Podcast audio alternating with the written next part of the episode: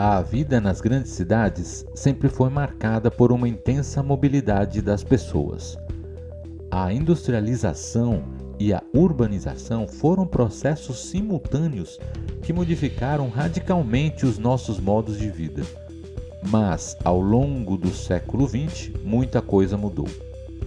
Primeiro, essa industrialização teve um aspecto concentrador impulsionou o que se convencionou chamar de êxodo rural. Grandes volumes de pessoas migraram das áreas rurais para as áreas urbanas na busca por empregos industriais e todo o conjunto de serviços e urbanidades associados. Mas na segunda metade do século XX, os modos de produção sofrem transformações importantes e um processo de desconcentração começa a mostrar os seus sinais. No que se refere aos fluxos populacionais no Brasil, o final do século passado já mostra um processo de urbanização bem avançado, com a população predominantemente urbana. Os fluxos rural-urbano perdem sua importância e novos processos começam a se mostrar mais relevantes. Os fluxos migratórios de longa distância, particularmente os do Nordeste para o Sudeste, começam a diminuir o seu ímpeto apesar de ainda serem muito importantes. Nesse contexto, ganha espaço a migração urbano-urbano, os fluxos de média e curta distância e os fluxos de mobilidade cotidiana para trabalho entre municípios diferentes. Esse último é o tema do episódio de hoje. Vamos falar um pouco sobre a mobilidade pendular. Depois da vinheta.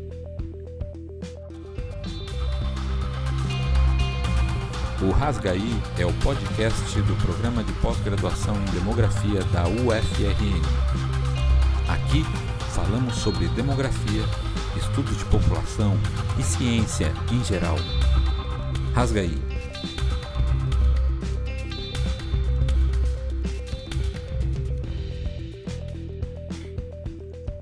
Mas o que é essa mobilidade pendular? Ela se diferencia da migração, pois migrar envolve a necessidade de mudança de endereço entre recortes político-administrativos distintos. No caso da mobilidade pendular, o deslocamento é justamente aquele onde a pessoa mora em uma cidade, mas vai cotidianamente ou com frequência regular, a cada dois dias, semanalmente, etc., trabalhar em outro município há na literatura algumas referências ao termo migração pendular. Entretanto, conceitualmente, o mais correto seria mobilidade pendular ou simplesmente pendularidade. Mas, independente do termo usado, o que sabemos é que esses deslocamentos são importantes para o planejamento urbano, regional e para as demandas de serviços. Pense no exemplo de uma região metropolitana e no intenso fluxo de pessoas decorrentes da integração funcional dos espaços dentro da metrópole. Precisa-se dimensionar os transportes públicos entre dois ou mais municípios.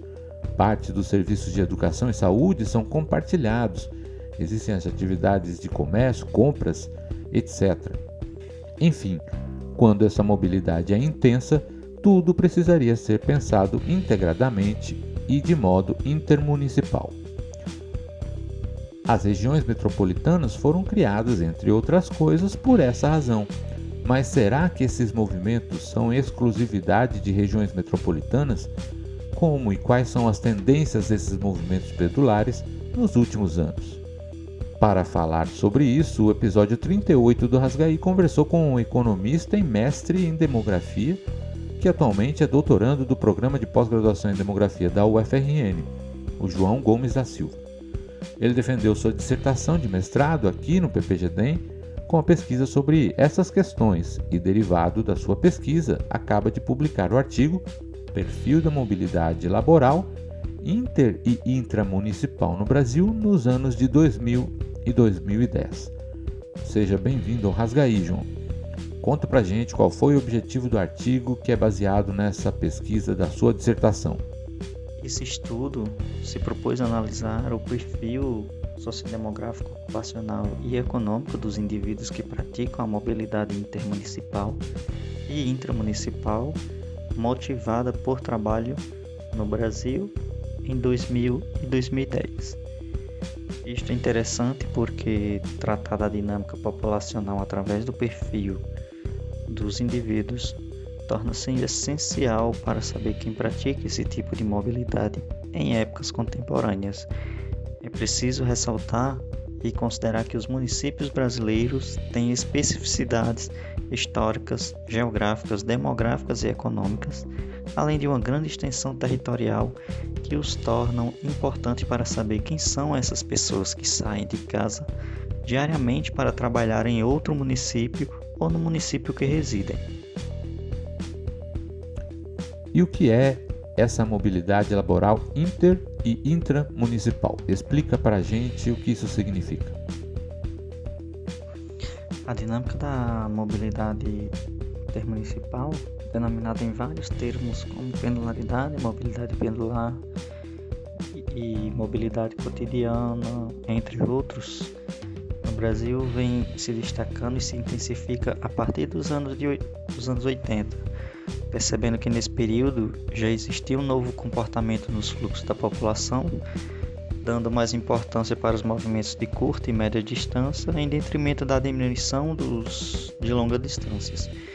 Isso tem como influência o processo de urbanização e metropolização, juntamente com a intensificação da migração interestadual vis-à-vis ao aumento da migração intrarregional.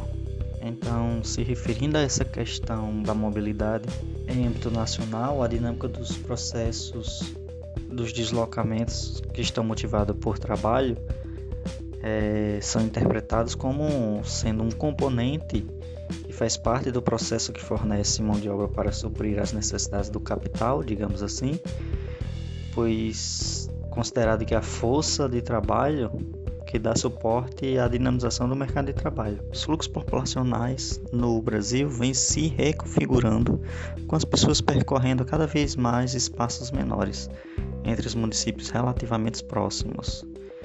E em termos conceituais, considerou-se aqui nesse estudo a mobilidade intermunicipal, os movimentos espaciais que os indivíduos realizam para fora do município que reside, tanto em 2000 quanto em 2010, e para a mobilidade intramunicipal, refere-se ao deslocamento cotidiano que os trabalhadores realizam dentro do próprio município de residência como você desenvolveu as análises? Foi utilizado a análise de regressão logística que é aplicada aos microdados das amostras dos censos demográficos de 2000 e 2010, direcionadas para aquelas categorias de pessoas inseridas na mobilidade por motivo de trabalho. Então, a função de ligação logística utilizada para apresentar a condição associada à relação da chance de acontecer a mobilidade intermunicipal em detrimento da mobilidade intramunicipal está para mostrar se há uma relação direta entre essas duas condições. Agora fala para gente sobre os resultados. Quais foram os destaques no perfil das pessoas que trabalham em municípios diferentes de onde residem no caso do Brasil. Essa pesquisa possui uma amostra pouco mais de 60 milhões de trabalhadores no ano de 2000, dos quais aproximadamente 91% trabalhavam no mesmo município de residência, enquanto que os que realizam a mobilidade para outro município diferente do que reside representava apenas 9,2% da população de trabalhadores. Vale ressaltar que no último censo de 2010, essa população de trabalhadores passa para mais de 74 milhões de trabalhadores empregados e quando se observa apenas o fluxo intermunicipal, esse percentual sobe para 13%. Então, em 2000, a mobilidade intermunicipal representava 9,2% da população de trabalhadores e em 2010 aumentou para 13%.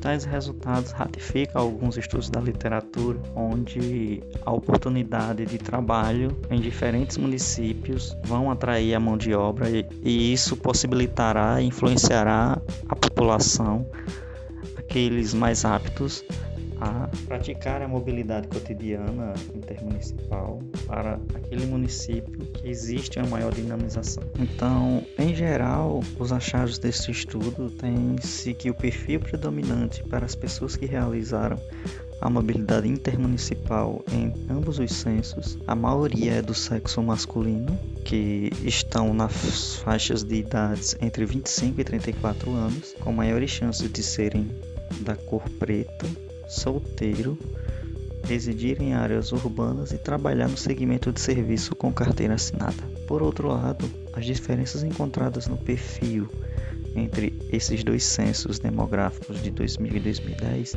se refere ao aumento na escolaridade, além da chance de aumentar a mobilidade na região Nordeste em relação às demais regiões do país, sobretudo nas localidades não metropolitanas, bem como a chance desses trabalhadores intermunicipais receberem salários maiores quando comparados aos que permanecem no município de residência. Entender esses perfis nos ajudam a analisar como a indução de políticas sociais podem influenciar nos modos de vida da população.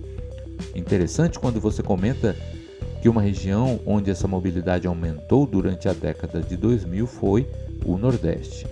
Que outros aspectos você poderia destacar como contribuições do estudo?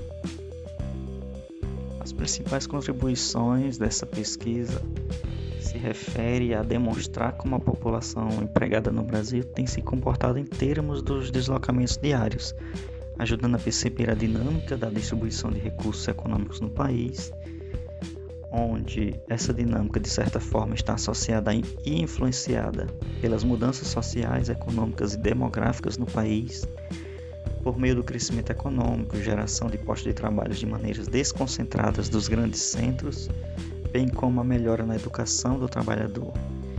Com isso, os trabalhadores que em outro contexto poderiam ser potenciais migrantes de longa distância passaram a se deslocar dentro do próprio estado entre os municípios ao invés de migrar para outros estados por razões de trabalho. Então, diante do, do constatado nesses resultados, pode-se inferir que a mobilidade intermunicipal motivada por trabalho está cada vez mais presente em áreas não metropolitanas do país, mostrando que as grandes metrópoles estão perdendo, em certa medida, o caráter atrativo.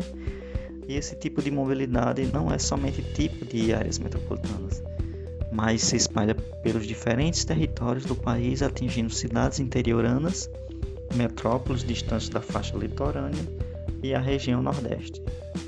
Contudo, Mediante as observações nesse estudo sobre as mudanças no comportamento desses fluxos, seria importante averiguar em estudos futuros as especificidades da interiorização da mobilidade cotidiana. Outro aspecto interessante nesse trabalho, nessa pesquisa, seria a questão da intensificação da mobilidade no interior do Brasil, que referida pesquisa mostra. E isso revela a hipótese levantada por outros estudos no que diz respeito à população ter se deslocado cada vez mais em distâncias menores nos tempos mais recentes. Além disso, esse estudo mostrou que as áreas litorâneas e com maiores concentrações de investimentos no país têm arrefecido a intensidade de tipo de desse tipo de mobilidade entre os anos de 2000 e 2010. Então, para mostrar o comportamento da classe trabalhadora diante da mobilidade espacial, da atividade econômica e oportunidades de trabalho em relação a outras regiões, como também tratar da dinâmica populacional através dos indivíduos, do perfil dos indivíduos, né?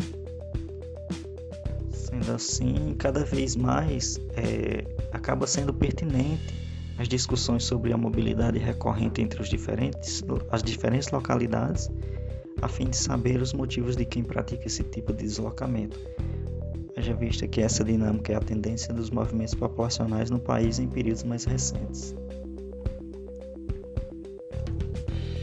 Muito obrigado, João. Parabéns pela sua pesquisa e pela publicação. Entender esses movimentos populacionais é fundamental para planejar as políticas públicas e se torna mais relevante ainda nos contextos fora de regiões metropolitanas e, particularmente, nas regiões com menos capacidade de articular planos regionais de desenvolvimento.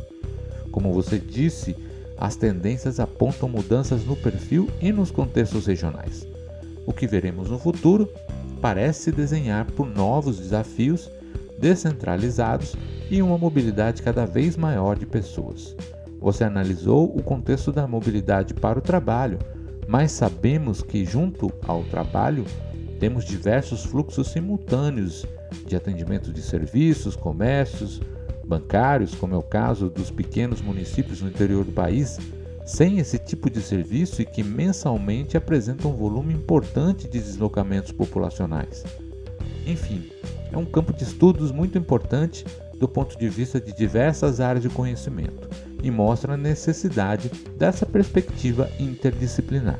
Como sempre, quem quiser saber mais sobre o trabalho dos nossos convidados, basta acessar a descrição do nosso podcast ou no nosso blog no demografiaufrn.net para fazer o download das informações completas. O episódio 38 do Rasgaí fica por aqui e já convido vocês para continuar seguindo a gente. Um grande abraço e até a semana que vem.